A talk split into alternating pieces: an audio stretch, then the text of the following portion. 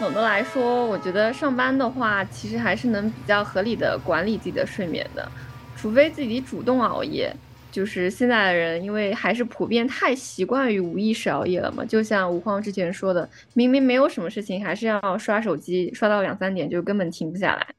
其实你这样的话，你你觉得累也是很正常。就是现在年轻人的状态，疯狂熬夜，然后疯狂养生，但是这这怎么可能健康嘛？不过也有一些工作性质和内容本身就不是那么容易按部就班的安排好。比如说，我觉得黄老师就是这种类型，他本身就是一副就是各方面都不太合格的这种躯体了，然后生活又非常非常不规律，就特别灾难。嗯，对，就哎，出厂设置这个东西没有办法，因为我从小就是药罐子嘛。然后我嗯，怎么说呢？失眠对我最大的影响还是我一整天的安排。虽然我呃是一个自由职业的嘛，但其实我自由职业还他其实更要求把要写的东西都安排好，然后要做的事情都安排的放在，所以我很需要我的手账，但我的手账跟北河的手账完全不是一个概念，我的手账就是一个计划书，对，是一个计划书，它是一个我要放我的那个 deadline，我的死线，因为像我到处接散活的话。也需要安排好我自己写的东西和我和甲方要求的东西和我自己我们做这个公众号自己的那个截稿日，我都要自己全部去安排好。而且我本身就是一个很喜欢做计划的人，嗯，全职作家其实跟大家想象的不太一样，他不是一个坐在那里等灵感来，然后就马上开始写的过程，他是要求做好。非常合理的规划，你最好是定时定点的做下来。我最近要写这本书，然后我我半年或者是七八个月我要写完这本书，那就是每天都要定时定点的做好，不管有没有灵感，都必须开始写。然后在写的过程当中，可能灵感就来了，它也可能灵感它就一直不来，那我那一天写的都都是废物，我就会都把它删掉，这个没有办法。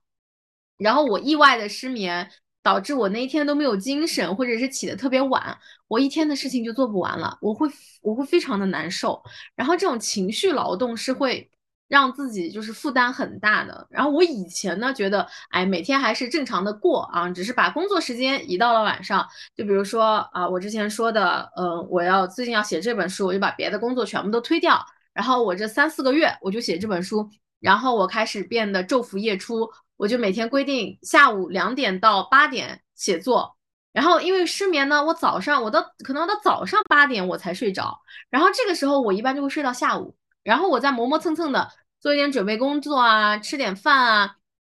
然后结果变成了六点才开始写，然后这个时候又写到了半夜，于是我的这个时间就是会越来越推，越来越推，我的我我过的就是我好像在那种全球漫游。你知道吗？就我的作息时间在全球的走，每一个时区都要走一遍，而且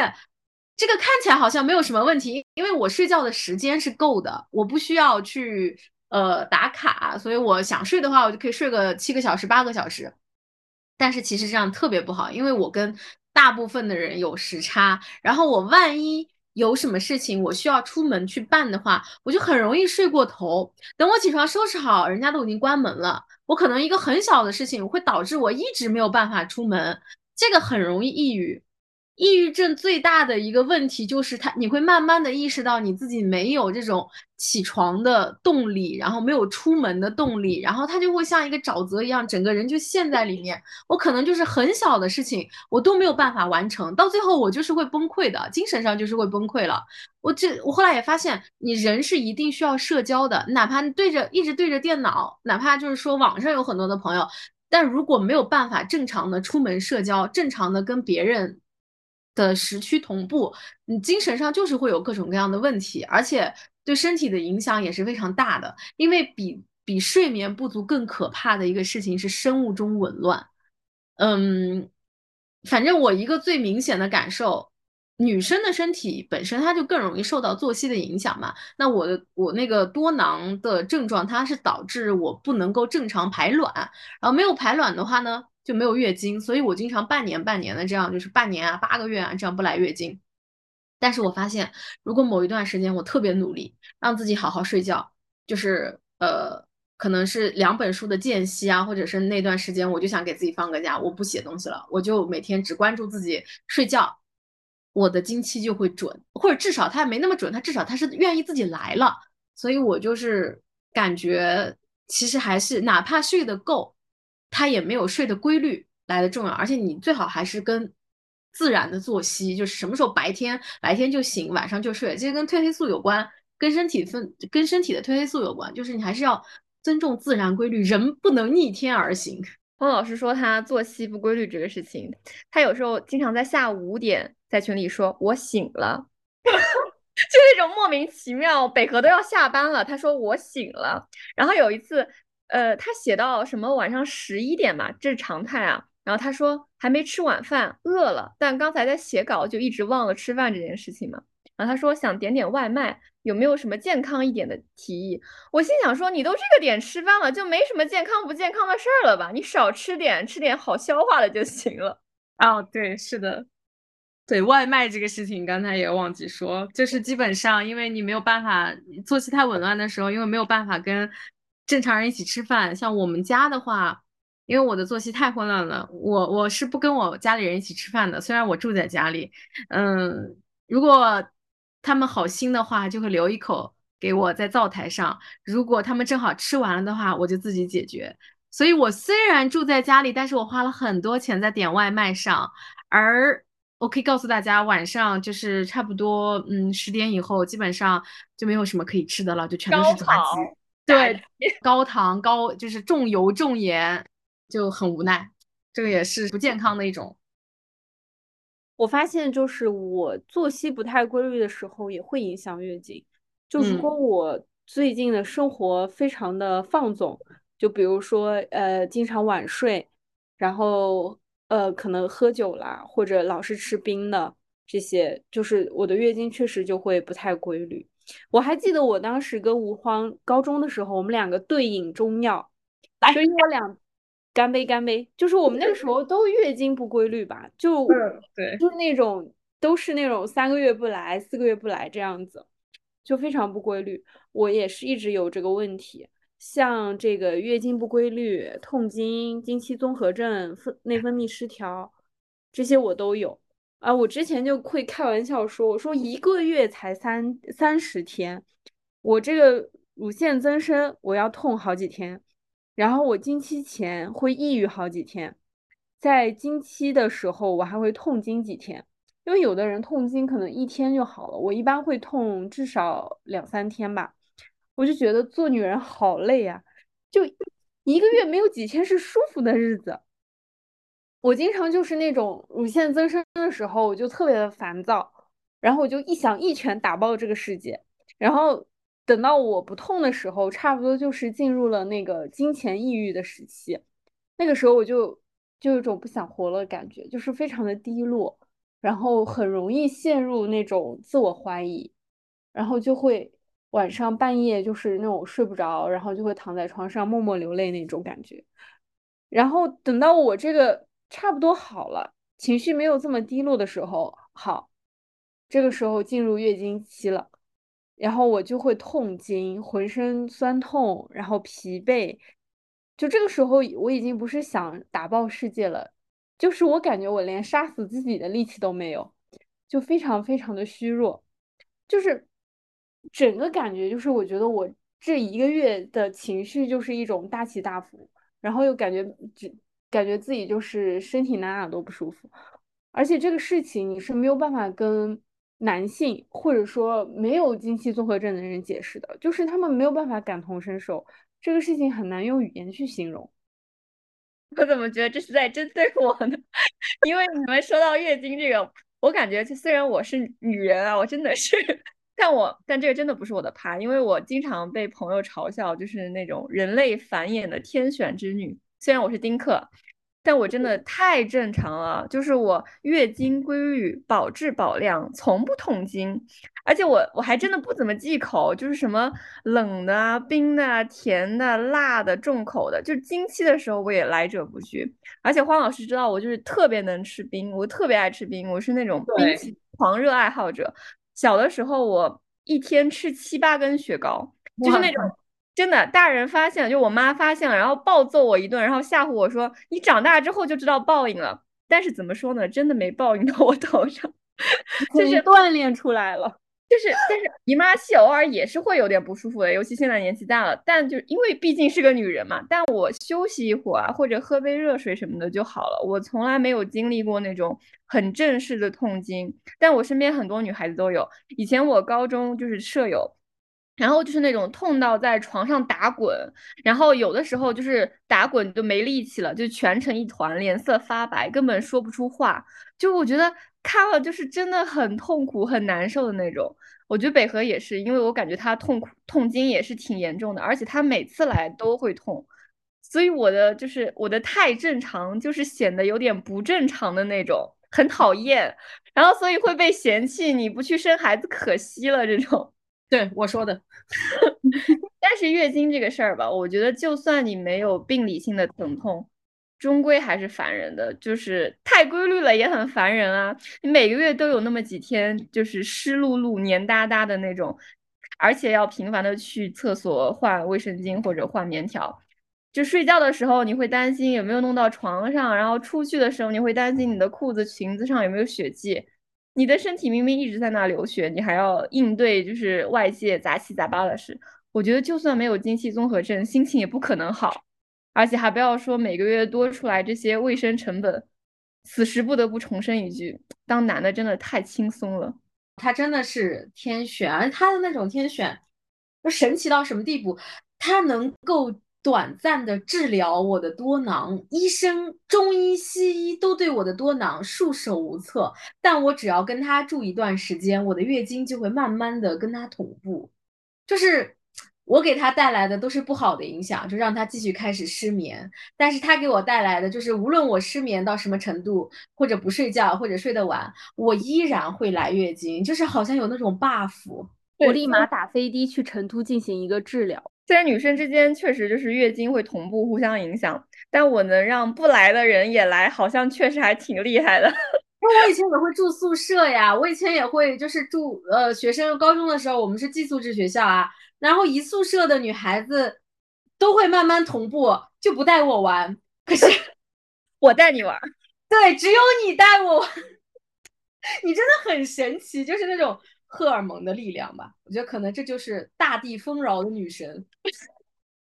但是来月经也不是什么好事啊，也不是什么顺份。不过我感觉你的多囊，我好像认识你的时候你就有这个病了，是不是？没有，没有。你认识我的时候还没有发展到多囊的程度。它其实是这个病是这样，它是循序渐进的。我本身也是初潮来的比较晚，然后当时来了第一次以后就没有了，时隔了一年多。都没有来，我呃这个有点遗传的，因为我妈妈少女时期的时候，她的月经就不太正常，所以我刚开始的时候，她一直觉得，哎，这个事情很正常的啦，呃，没关系的啦，你只要隔来隔几年就会好，嗯，然后直到高中的时候，这个问题越来越严重了，我可能三年来了两次，就是第一次来月经的时候，就是可能前面出潮花了三年才来了两次，我妈妈终于带我去看中医了，然后当时的诊断只是闭经而已。然后我吃了四年的中药，没有任何的用。我觉得，而且就是同样的医生，然后，呃，去给别人看病，也是差不多年纪的那个女孩子，基本上就是一贴药下去，药到病除。到我这里，我就是来砸招牌的，真的很怪，就很顽固。后来呢，实在没有办法了，就去看西医。看西医呢，就一一通检查，检查下来又是高雄，高雄就是雄性激素偏高嘛，说。后来说没办法，这个就是天生的，天生的激素问题，它是很难通过中药来调理的。然后差不多到二十出头，呃，才确诊了是多囊。其实那个时候已经经历过我的体重飙升了。我其实后来后来也去了解了一下，我那段时间体重的突然飙升，可能就是我本身这个月经不调的毛病恶化到了多囊，然后就确诊了多囊。呃，其实我。一直也没有太把它当回事情，很多年我都没有把它太当回事情，因为我已经习惯不怎么来月经了。我觉得不来月经真的很爽。对啊，又省心又省钱，多爽啊！但是医生觉得不好呀，就是我妈也觉得不好。我后面发现这个病还是会有很多不好的地方，比如说痤疮、多毛、脱发，哎，它真的超级神奇，头发一直掉，多毛的同时还脱发呢。对啊，多对它多毛的同时还脱发，就是头发一直掉，体毛旺盛，你明白吗？就是它那个毛量守恒，就好像 头掉头上掉下来的都长到了身上。但我还好，一个本身是因为我我头发本身就是比较多，然后就是掉的多长得多嘛，然后体毛的话，我就我就是觉得这个呃雄性激素偏高，这个是天生的，所以我从小就是比如说我的腿毛啊什么的都会比较比较旺盛，比较茂密，我已经习惯了。然后第二个就是，而且还而且因为我是写小说的嘛，那。秃头掉发很正常，你很难分辨到底是因为什么才 掉的头发。哎，你现在头发确实比以前少了。嗯，对，因为你之前头发就像赫敏的头发一样，就是那种底子很好，特别多，特别蓬松。哎，还是底子好，不然就要掉光了。我我你你爱我，你才说是赫敏的头发。你知道我朋友以前说我是什么？说我是海格的头发。这我就瞬间感觉到了爱和不爱的落差。还有就是这个问题会导致的最常见的，你不排卵，不排卵的话就会就会不孕。还有这种好事，还有这种好事，天大的好事。但是其实目前社会上对多囊最大误区就是就是把重点放在生不了孩子这个点上。这个病其实不止与生育相关，它更多的是一种生活方式疾病。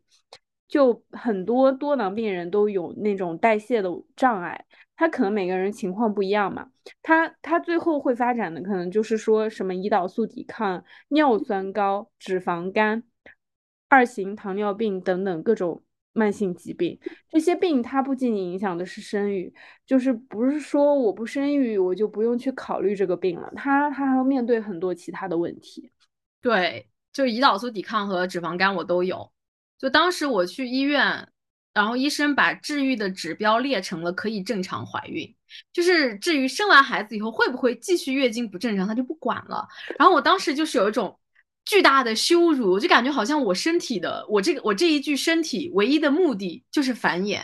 我觉得那我就不治了，我甚至就是觉得这是一种逃脱母职的恩赐，就好像我本来就不愿意当当母亲，然后然后哎正好我不用生了，然后我觉得国内对于这个病医生的观念就是很落后的，我我看这个病这么多年，从来没有哪一个医生明确的告诉我多囊它。会有一个什么样，就是胰岛素抵抗啊、脂肪肝啊，然后然后糖尿病啊，没有一个医生明确的告诉过我，他们只告诉过我就是怎么怎么样能够让我能够备孕。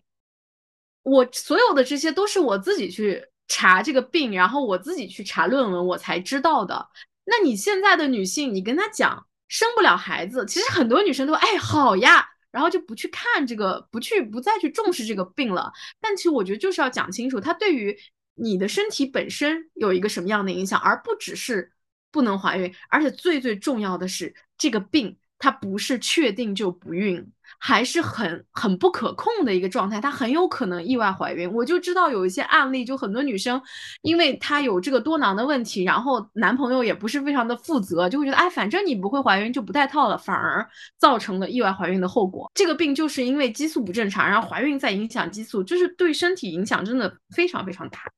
对它影响的其实是生活的方方面面，它不致命，但是它对患者的生活提出了更高的要求，就是说要求多囊患者说，我必须得有一个非常严格的生活作息、饮食，必须更加健康的生活。其实这个东西对人的压力是非常大的，然后。所有的努力，他不一定也会获得一个好的回馈，那就很容易造成一个恶性的循环，并带来一些情绪上的压力什么的。他不能被快速被治愈，那他就不得不接受与这个病长期的共处。就是我觉得这个事情，就想想真的会非常的绝望。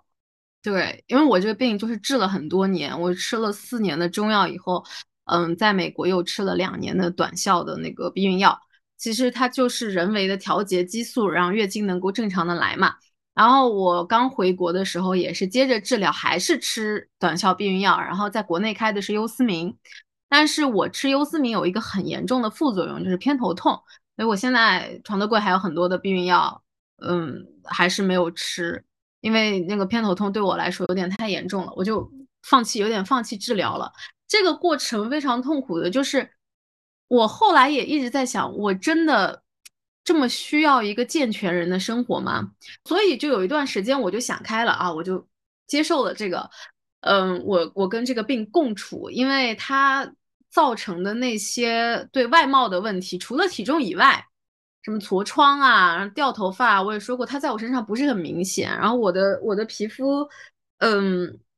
其实还挺好的。所以他，我就觉得，哎，我可以和他共处，我就不管他了。但其实我也是最近才知道，多囊它会导致胰岛素的抵抗，然后它不只是很难减肥的问题，它本身就是糖尿病的前兆。那糖尿病就是不可逆的啊，这个就非常非常影响生活质量。我为什么会去查这个，也是因为之前说到前阵子尿路感染进了医院，然后做检查的时候，医生说你的这个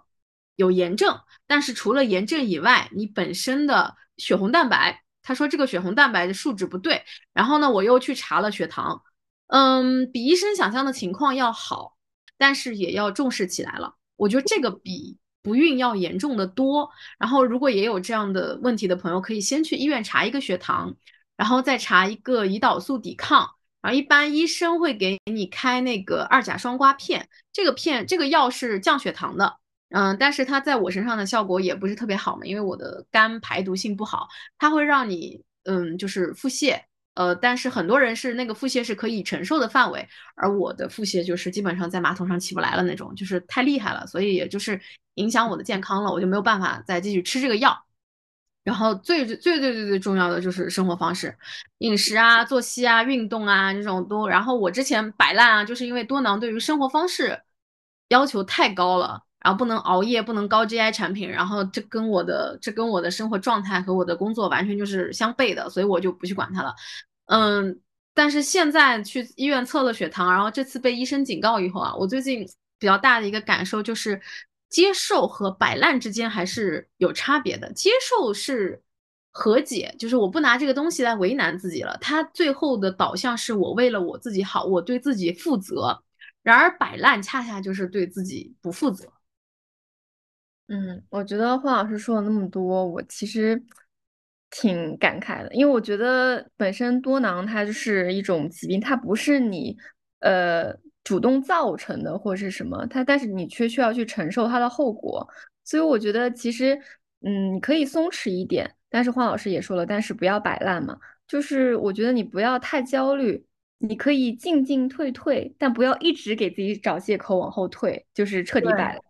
因为你有这个疾病，然后所以你不要太苛求自己，这不是你的错，你可能会有一些呃，就是呈现出来的一些这种后果啊，什么比如说体重啊什么。但是如果你知道你现在的状态是有问题的，而且你可以去改变的话，你还是得做一些事情，比如说什么胰岛素抵抗啊，还有常见的脂肪肝什么，就是这些东西在初期的时候是是可逆的。然后你就是需要去改变生活习惯，然后要克服一些对食物的欲望。嗯，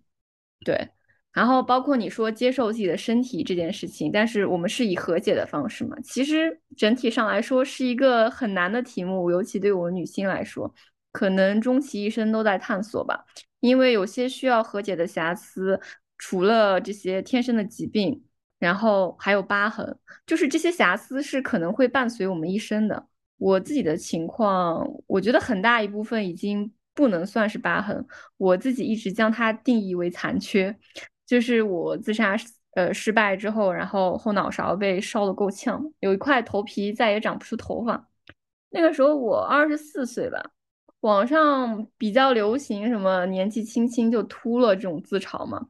但是如果你真的秃了，你再也长不出头发，你是笑不出来的。我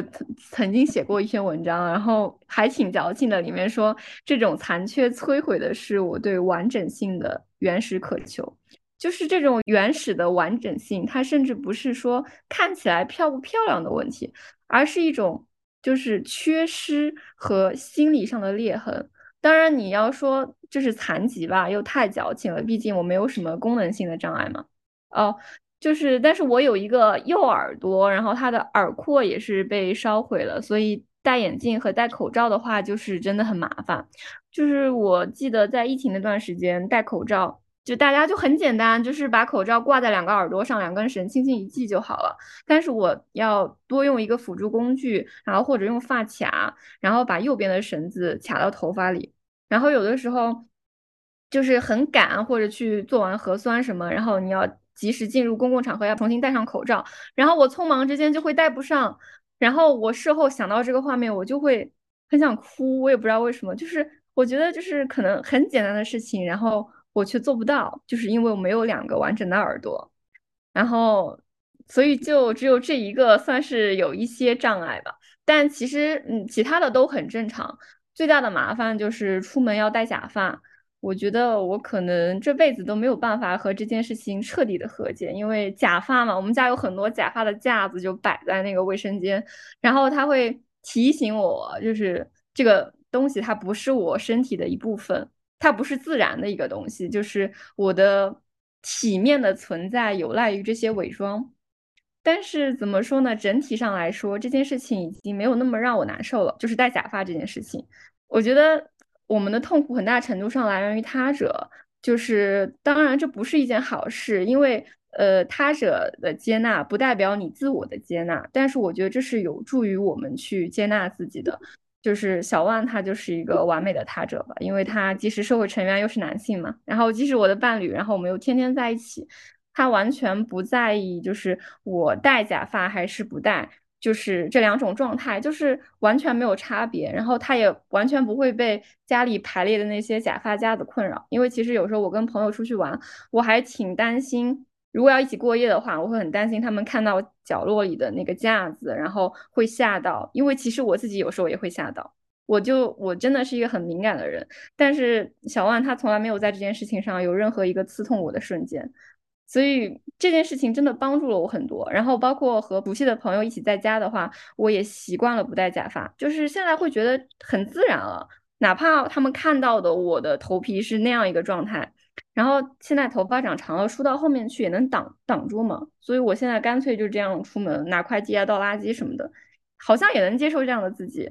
所以我觉得问题不大现在。而且正式出门的话，我还是会戴假发了，不然真的有一点秃。以前会有一点害怕被人发现是假的，哎，觉得会很尴尬、很露怯什么。但是现在如果有人夸我的头发好看，我或许还会偷偷告诉他 是假发。对这个，其实我跟他生活在一起时间，其实是我就发现，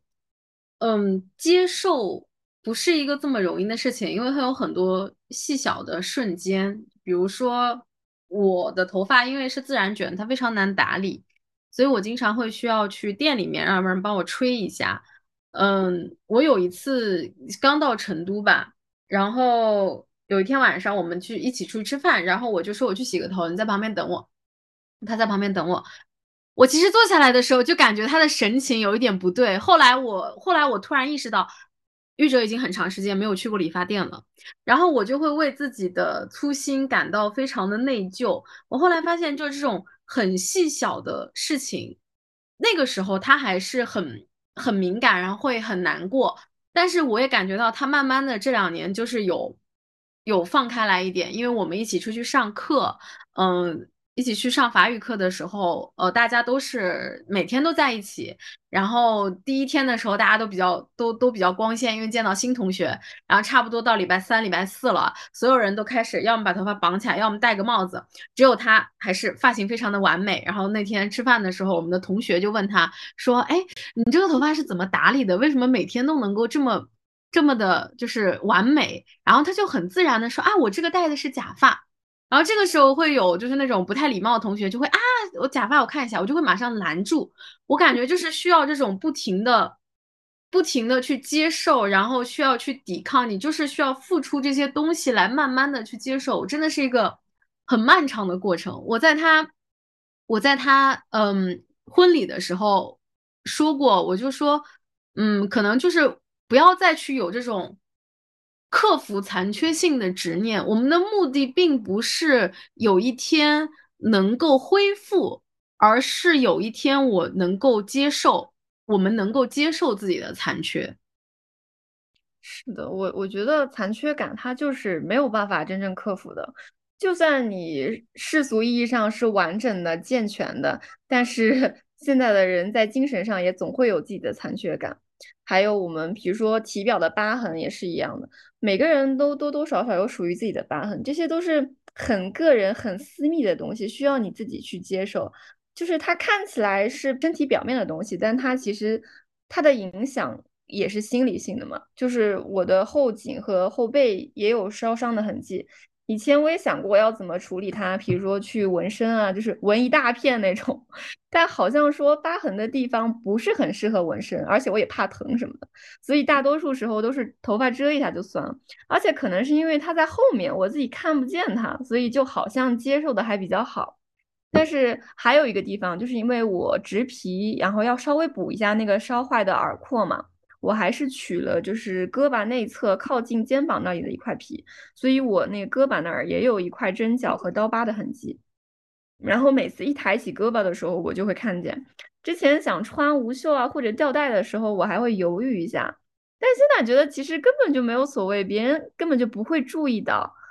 而且疤痕长在自己身上，怎么说呢？其实大多数时候都是自己眼里的刺。很多女孩子都有类似的经历。我之前就是有同事，她好像大腿上有就是那种伤痕，然后还比较大。然后她，所以她从来不穿裙子，不穿短裙。还有很多人有胎记啊什么，可能也不会敢穿短裙。就是包括我们小的时候磕磕绊绊、打打闹闹什么的，也很容易在脸上留疤。我记得我我脸上就有一个疤，我我问我妈是哪儿来的，我妈说是你幼儿园的时候跟跟跟女生跟两个女生打架。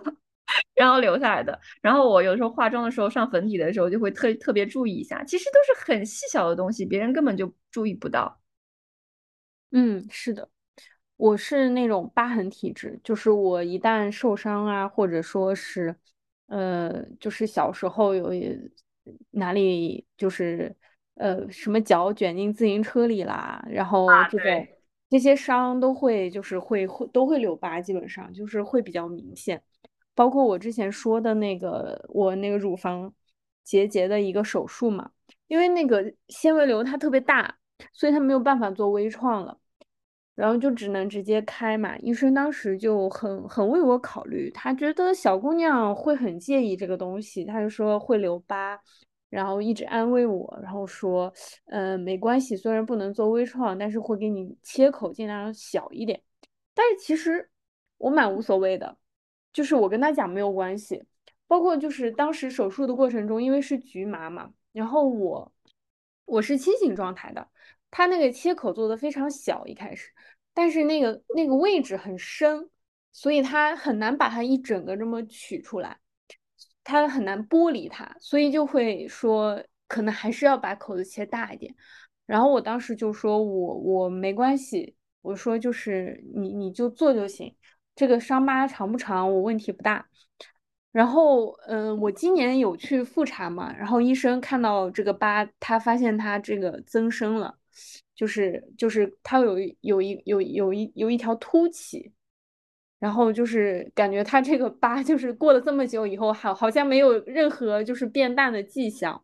他就觉得有点严重，他是就是在那给我找那个疤痕的药膏。然后我就说没关系的，就是因为已经过去很久了，现在你再去涂它，它也不一定有用。我说就拿给最近要动手术的人去用吧，因为我会觉得说反正是胸口嘛，就是一般人也不会看到，就是嗯，像我穿吊带什么的时候，一般也还是会遮住，然后嗯，也没有人会去特别在意这个地方，但是。医生他可能就是他这个医生他共情力特别强，他会去考虑到说啊，你可能之后会有关系亲密的人会看到。我想了一下，可能也就男朋友会看到，就是你或者你未来的伴侣会看到。那我觉得他也不应该嫌弃这种事情。他说我真的要嫌弃这种事情，我直接给他头拧掉。就是这个疤可能对我来说心理上的影响会比较小，就没有上升到说会影响我心理。但是我我发现它就是它真的会可能因为它增生嘛，它就会一直痒。然后这个手术一动了几年了，它就一直好像还在长，就是它经常会很痒，但是我又不能挠，挠的话它会就是这个组织可能会就是会感染，就如果万一挠破它，它会感染，它就很难受，它一直痒，然后就影响你。包括有时候我觉得我我是特别生气的时候，我就觉得我的疤在痛，我在想这个我因为生气。而开掉的结节明明已经没有了，但是我生气的时候动完这个手术的疤为什么还会痛呢？我就觉得很神奇，我就想，难道疤痕也能感受到人的情绪吗？哎，我觉得会的，我的纹身都能感觉到，因为其实纹身也是一种疤痕啊，它也是破坏了皮肤的组织，然后留下的一种疤痕。然后我有一次特别生气的时候，也感觉到手臂上的纹身在发痒，然后摸起来还有点就是凸起来在发热，很中二的。我当时感觉。我体内被封印的力量要爆发了，就是那种感觉。是的，是的，是这样的感觉，就是它会发发烫，对，然后就会痒。其实那次做完手术以后，我我还想了蛮多的，因为我我当时我我妈也说我，她说你心挺大的，你好像不太在乎这个事情。我然后我就想说，我我我我想了一下，就是别人的处境嘛，我想到很多女性她生孩子会做剖腹产，然后也会有疤。他们会不会因为这个事情就是非常不高兴？然后这个我不，我虽然不太在意这种疤痕，但是我看医生他好像很在意这个事情，然后他应该也是知道很多人是会很在意，然后也会为这种事情困扰的。我就会去思考说，嗯，是不是有很多人在手术以后，呃，可能疾病痊愈了，但他们要去面对疤痕修复。然后去面对心理上的这些问题，我们应该怎么去看待疤痕这个东西呢？对，而很多女女性生了孩子之后都会有这种疤痕，而且很很困扰，因为。知乎上不是有那种帖子啊，那种男性嫌弃老婆生完孩子啊，说什么妊娠纹啊，什么很恶心之类的，味儿可冲了。我跟你说，所以我觉得女性对自己的身体就是越来越没有自信，我们越来越想要一个完美的、无瑕的、没有任何疤痕、没有任何岁月痕迹的身体。但是我觉得，我一直觉得疤痕其实是很复杂也很生动的。听一个西班牙教授讲堂吉诃德，他讲。疤痕其实就是一个很重要的意象，其实它是一种记忆的证明，是一段独特生命经验的烙印吧。因为堂吉诃德的每每一段冒险，然后每一次对生命的荒诞反抗，都难免在他的脸上或身上留下疤痕累累。所以不是，其实对于男的来说，尤其是在那种什么战争年代啊，什么疤痕不是他们的功勋嘛，就是甚至是他们炫耀的资本。但是女性的疤痕却，呃，会被就是衡量，哎呀，影不影响美观呀？然后这种标准，而忽略了它的内在性和故事性吧。就是其实我们一生会经历很多东西，手术啊、意外啊、生育这些东西都会在我们的身体上留下痕迹。它可能不是可能，我觉得它往往都是不美观的，而且是不可逆的。有些人想要抹平，然后有些人会想想方设法去修复，有些人选择了共存。但是无论如何，它都是一种发生吧，我觉得。所以从柔软一点的角度来讲，疤痕是一种个人史，我觉得它记录了我们在这个世界上流浪的旅程。其实我可能会从医学的角度来去理解，我会觉得说，嗯，疤痕这个东西就是其实是损伤达到。真皮层及以下组织，身体修复机制会制造出比我们正常皮肤厚很多的这个组织，然后就形成了疤痕。其实这是一种身体对自己的本能的关照，它不是那种美观的，但是却是身体赋予你的更多的保护。嗯，我们受过很多伤害，有一些甚至是来源于自己的。但是身体却一直在努力。从一个非常微观的角度来看，每一个疤痕背后可能都是身体组织在奋力运行的一个故事。所以我觉得，嗯，我们的身体在本能的那么努力着，就是我们要 好好珍惜它。对，其实还是要接受嘛。我们其实说了这么多，还是如何去和解，就包括我再绕回来，我们之前说的体重的一个问题和体重啊、疤痕啊，其实都是对于女性来说，都是这个社会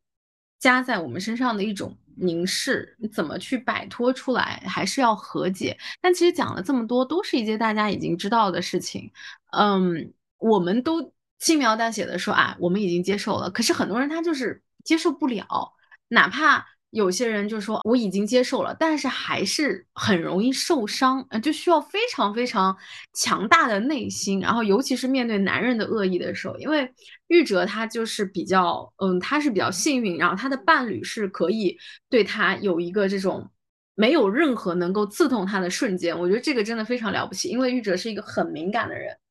然后你看知乎上的那些男人。他们说的话，那么去想象他们的妻子承受的这种凝视，其实是很痛苦的。我觉得有的时候并不是说我们女人自己内心不够强大，而是这个环境它就是非常的恶意。包括我，呃，之前我们去，我跟玉哲一起去敦煌旅游，然后我们在骑骆驼，然后那个时候是我的那一头骆驼，它非常的。不舒服，我看到它的那个皮毛啊，其实都有一点掉落，我觉得它可能是有一点皮肤病，然后就是脖子痒，它就一直在前面那一头骆驼的那个背上在那里蹭，蹭了以后呢，它那个绳就脱落了，因为敦煌的驼队它都是一头骆驼牵着另外后面一头骆驼用绳子连着的，然后它那个绳子掉落了以后呢，我就呃我就慌了，因为骆驼很高嘛，我很害怕，我就把那个。就是领队的人喊了过来，这个时候，我问他就是骆驼怎么会掉队了？他看着我说了一句：“美女，你太重了，骆驼都骆驼都驮不动你了。”就是他突然说了这么一句话，我当时整个就是就是愣在了那里，我没有，我完全没有想到他会突然给我这样一句攻击。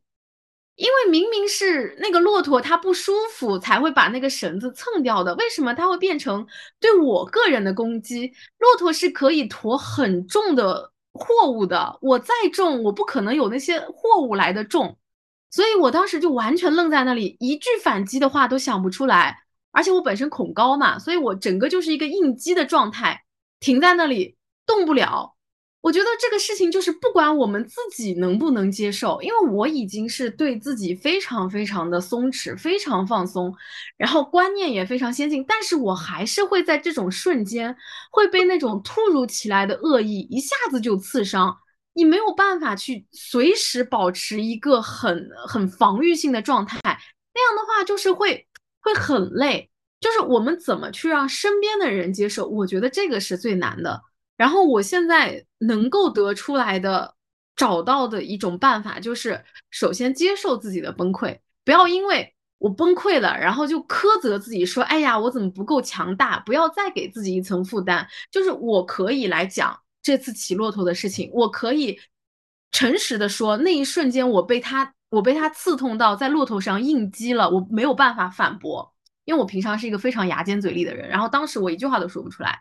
就我觉得没有人可以真的那么强大，那你委屈就委屈，哭就哭，你就是要直接哭出来，让别人难堪，你就舒服。我当时一个是一个什么状态？因为我应激了，所以我没有办法在，我没有办法做出反应，我就开始摆出一副要哭的样子，我就整个整个就是，我不管你怎么能这样说我，就是那种表情。然后他因为他是服务人员，他立刻就道歉，然后我就感觉。就是你不要去逞强，也不要因为因为男的真的非常容易说，哎，你急了急了，他们会在你就是会在你试图试图保护自己、试图防御的时候，会更击破你。你这个时候就不要去强迫自己防御，崩溃就崩溃，没有关系。而且，然后我觉得最重要的是，你要建立一个这个牢不可破的这个体系，要不停的训练自己，因为。在体重这个问题上，他就是会有人觉得，呃，大码模特怎么都不好看，有可能他自己就是体重比较就是呃超过了健康健康数值的人，他也会很讨厌自己，他就觉得大码模特怎么都不好看，哎，你怎么睁着眼睛说瞎话，自欺欺人？那他讨厌自己，他也会去欺压别人，他很有很多这样子的人。但是我觉得最重要的是，我们要建立一个认知，就是胖瘦的概念是社会构建的，你。看着一个大码模特，你觉得哎，他就是很难看啊！我为什么要骗自己？你首先要知道，这不是你的问题，这是你被灌输的问题，然后就是要不停的锻炼自己，去拥有不同的视角，这是一个有意识的过程，它不是一下子完成的，它不是说我我今天说哦，我决定变成一个先进的人，我决定变成一个观念很超前的人，我就可以对所有以前我看不惯的东西，我都可以看惯，这是不可能的，这本身就是一个过程，然后在这个过程里面去筛选身边的人，就像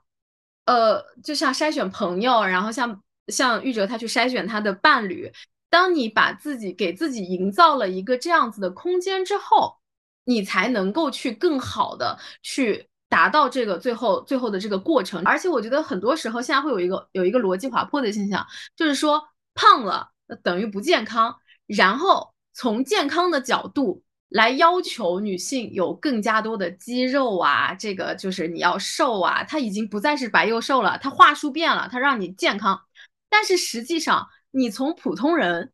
穿不进小码衣服的这种这种胖，所谓的微胖，到胖到不健康，它中间有几十斤的差距，就不要被这个逻辑绕进去，要建立一个非常非常稳定的、精确的概念。我到多少斤，我会觉得自己很好看。然后到多少斤？嗯，我现在是多少斤？然后是一个什么是什么状态？但是到多少多少斤，我的身体才会出现一些问题。这个就是你每一个数据都要非常的清楚。还有跟伴侣相处的也是也是需要建立一个嗯，怎么说呢？一个让步的阶段，有一个刻度，不是说伴侣一旦产生这种嫌弃啊，就马上就不要了。这个其实也是不太现实的。然后我觉得还是可以去想办法去。比如我们说 work on it，就我们要想办法，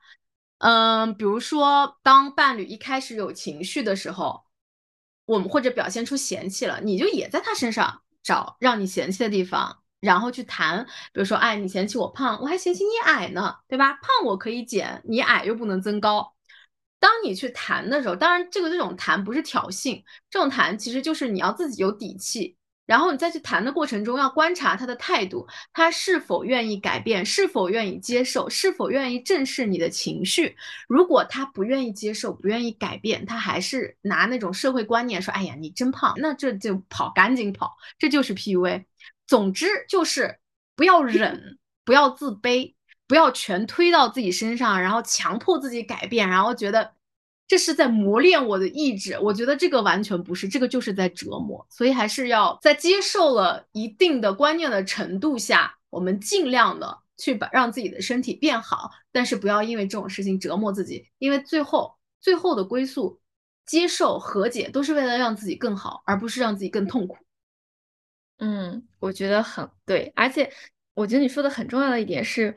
在这个过程中一定要让自己感到舒服。就是外界的审判标准也好啊，然后周围人的这种评价也好，或者你自己身体的反应也好，还是你自己的情绪感受也好，这些东西它不是完全独立的。就是其实我们是被这些因素综合影响的，但是被影响到什么地步，怎么影响，你自己还是要搞清楚，你要有一个概念。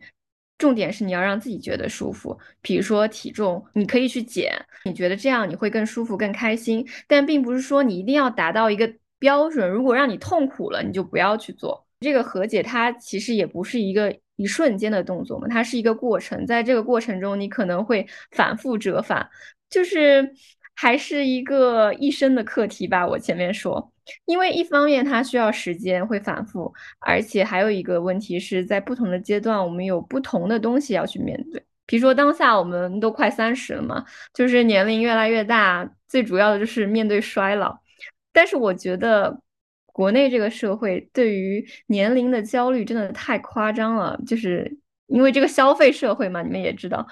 护肤品啊什么都在宣传什么二十五岁抗初老，而且还有各种什么。保健品啊，补剂啊，什么什么超级食物，都是在教年轻人抗老。但是我自己是觉得，好像我离二十出头那个阶段越远，反而越松弛了。当然不是指皮肤松了，不过可能也有一点。我觉得我们三个好像都是这样，就是你二十多岁的时候，你会觉得啊，我要老了，我要老了。但现在会觉得三十岁哪有那么可怕呀？我也这么觉得。哎，在我奶奶心里，我已经三十多好几年了。就是她不是催婚嘛，嗯，然后她跟我妈说，她怎么还不结婚啊？她都三十多了。然后我和我妈都懵了，这不还没到三十吗？怎么已经？她好几年前就说我已经三十多了。所以我一直跟朋友开玩笑说，说自从过了二十五岁以后，我就一直处在一个二十五岁多，但是多多少我也不知道的一个状态。我也越来越不在意这个身材方面的事情，就是其实因为我本来对身材这个事情，就是一直还是蛮松弛的，而且我特别不愿意去跟别人提和聊这个事情。我不会跟别人寒暄说，哎呀，你最近瘦了，哎呀，你最近胖了。我我基本上是没有感觉的，而且我觉得对别对别人最大的尊重就是不要提，不要谈论。然后我，然后我自己也是，就是我我不太我不会太在意这个事情。但是如果我觉得我最近，比如说我感觉我这个腰肌有一点劳损，然后可能因为工作原因什么的，那我感觉我自己身体有一些状况的话，我可能会想我应该去治疗一下，或者说。呃，去进行一些锻炼，这些我就会开始慢慢的更加注意了。我会提醒自己说，太忙了，我要休息，也不要过度的去使使用自己的身体。现在我就会觉得，经期可能对我来说就是身体提醒我需要休息了。那我痛经的时候，我该休息就休息，该睡觉就睡觉，然后该吃好吃的就是好吃的。那一个月那么痛苦一次，我可能就是要多多关注一下自己的身体。而且之前我会有很多情绪，但是我会选择视而不见，就好像我自己把身体和自己的情绪隔离开了，我就不会觉得很痛苦。但是后来我会发现说，就是这个情绪它会影响到我的身体，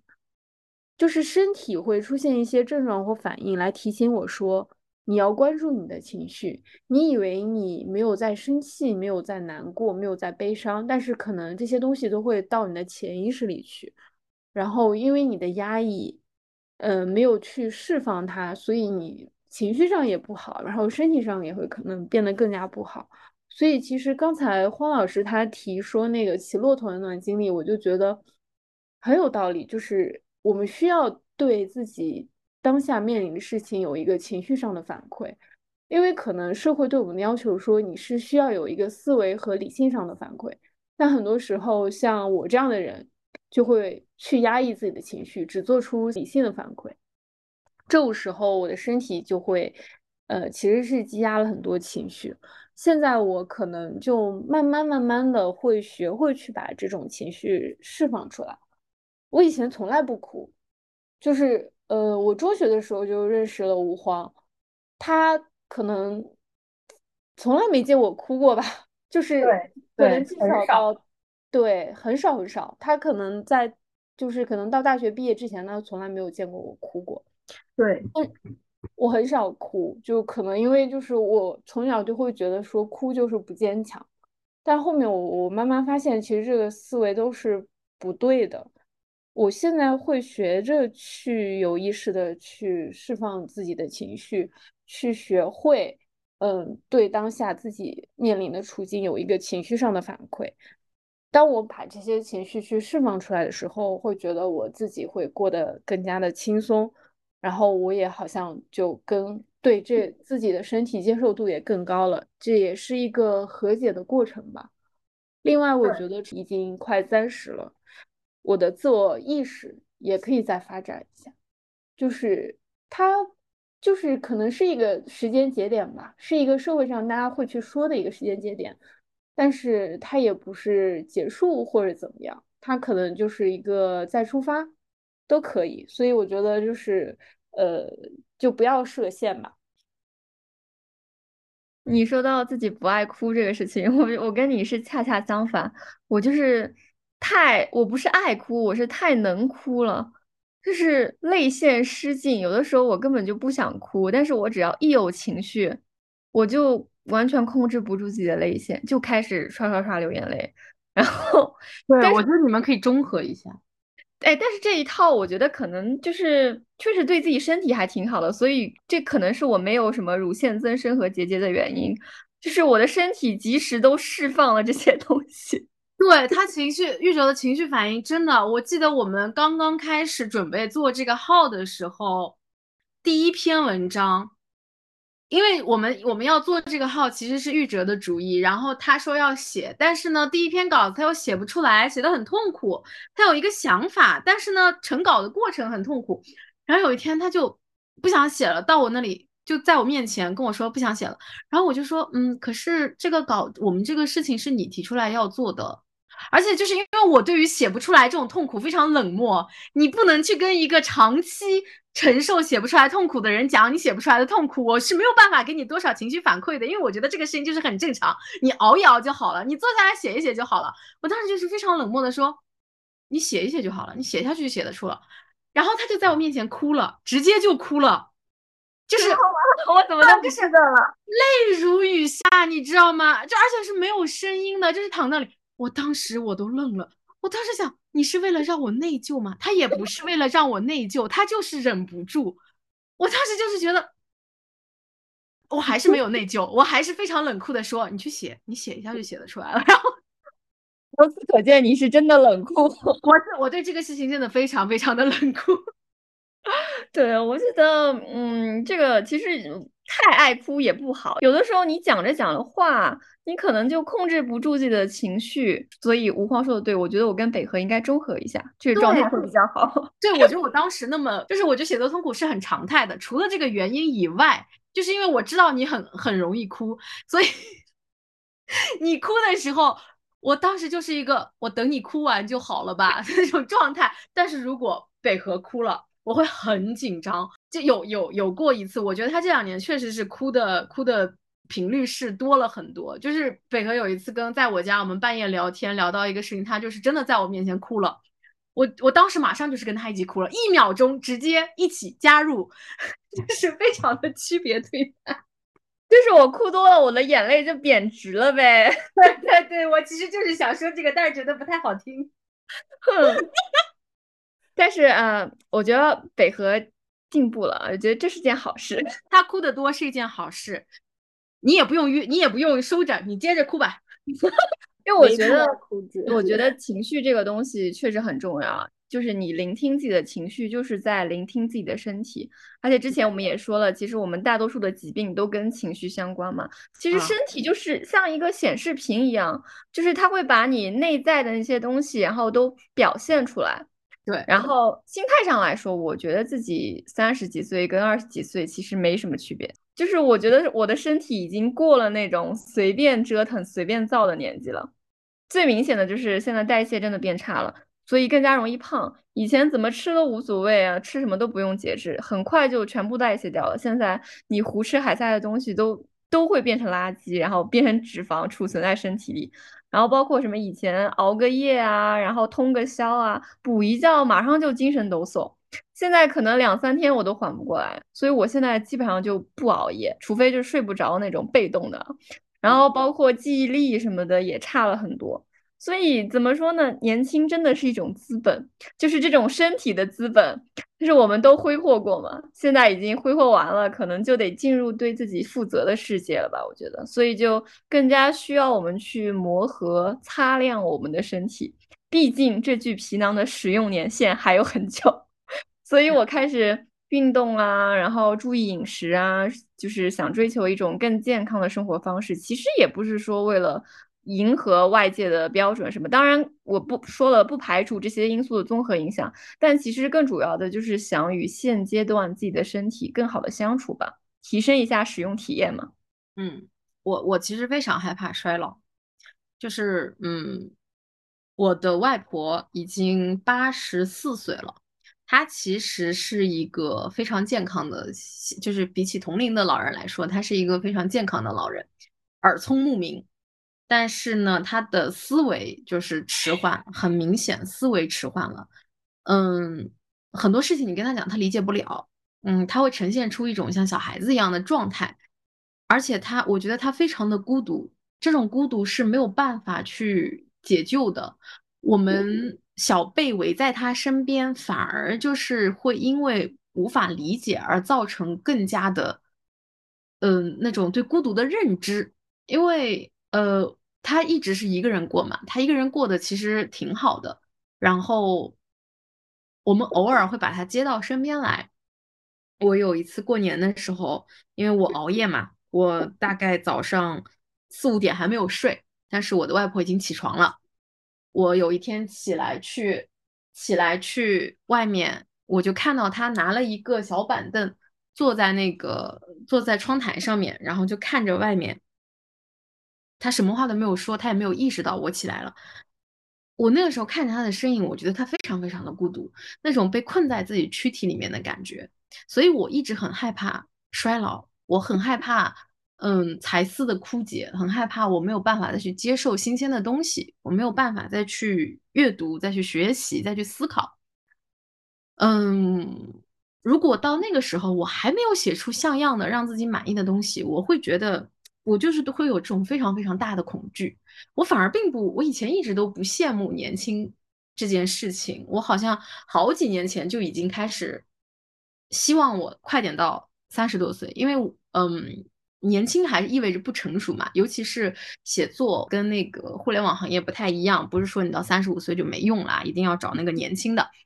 嗯，越年轻的写作者越不被人重视。这个是没有办法去改变的一个东西，他会看重阅历。我二十四岁写作和二十八岁写作的时候，感受到的态度就完全不一样。我二十四岁的时候也被很多人夸，哎，你真的很有才华，或者怎么怎么样。但是我明显感觉到是有一点客套的，他隐藏的台词全都是，哎，你马上就知道啦，这条路不好走的，你很快就会坚持不下去啦。这种其实我是感觉得出来的。但是到我二十八岁的时候，我出去谈一些合作，或者是谈一些文本上面的那种。呃，合作的时候，其实别人对我都会有种啊，你竟然坚持到了现在，然后哪怕啊，我没有写出一本很畅销的书，我的笔名并不是全世界都知道，但是他们会觉得你已经二十八岁了，那你的社会阅历足够支持你写出一些好的东西，这种信任是你年轻的时候无论如何都得不到的，所以，我然后他们也会对我有种啊，如果你已经从。二十几岁从大学毕业一直写到现在的话，那你以后可能真的会有一点成就。就是这种信任，它就是跟随着年龄而来的。所以我好像好几年前就一直在说，我希望，嗯，来到人生的三十多岁。但是再往后。我好像就没有展望过了，这个纯粹是心理上的。然后身体上，我就是现在越来越害怕生病，因为怕难受，怕我因为身体的原因没有办法去很多地方看一看，或者去做很多事情。比如说我喜欢潜水，但是今年我去泰国的时候，发现我背不动自己的氧气瓶了，那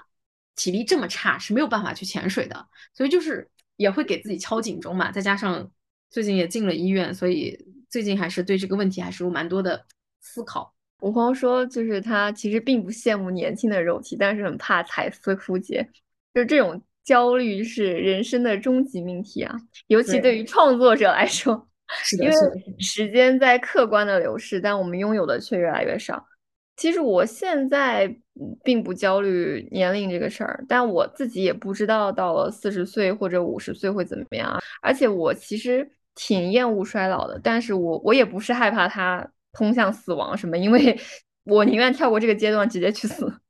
但是我是讨厌对自己的掌控，尤其是对我们自己身体的掌控越来越微弱，越来越无力，然后最后彻底丧失。包括吴芳刚才说，像他的外婆，就是精神上的掌控也是一样的，就是你最后就被。好像就是困在一个壳子里，而且那个壳子还没有水分，然后各种就是一个非常难看的状态，然后你的各种东西又已经僵死在里面了，就是很没有尊严，我觉得。但是以前我是很怕面对这种衰老，但谁知道呢？因为我在最年轻的时候去死的愿望已经落空了。然后我后来还一直在尽力挽救我的生活吧。现在我还运动起来了，所以我觉得可能很多没有被我彻底摔坏的东西，好像还愿意接受我的和解。我现在才刚刚开始走上正轨。说得好，虽然嗯，有朋友经常讲我活得太通透了，但其实我一直都觉得自己很多事情都比别人晚熟一点，就是。嗯，我好像做什么事情都比别人慢一点的那种感觉，所以我放在自己朋友圈的签名是“青春无短长”，就是我想告诉自己的是不要太焦虑，不要因为年龄的增长就有那种必须要完成什么事情的紧迫感。人生应该步入什么阶段，生活应该是什么节奏，最后还是要由自己来决定。虽然我们面对社会各方面的压力，面对主流的那些想法，但是，嗯，我觉得自己去慢慢调整，然后找到自己想要的生活节奏是最重要的。因为我最近呢也见了几个，就许多年没有见的老朋友，就突然意识到，在这个二十五岁到三十岁的这个阶段里面，我们每个人都咬牙走了很长的一段路。随着年龄的增长，我们拥有的东西可能会越来越少，但是我们还是可以留住一些美好的东西。这些东西我在呃我。很久没有见的朋友身上见到了，在玉哲身上，在吴欢身上也见到了，所以我会觉得说，嗯，我没有那么焦虑，就是我们可以留住这些美好的东西。我们在某些方面，我们还没有被打扁，也没有被搓磨，我觉得这是最最重要的。嗯，人生才刚刚开始，这是我的一个前辈同行吧，也是一个写作者老师告诉我的。嗯，他说三十岁人生才刚刚开始，希望我们都能有一个好的身体去享受这趟旅程。感谢大家收听这期节目，那我们就下期再见，再见。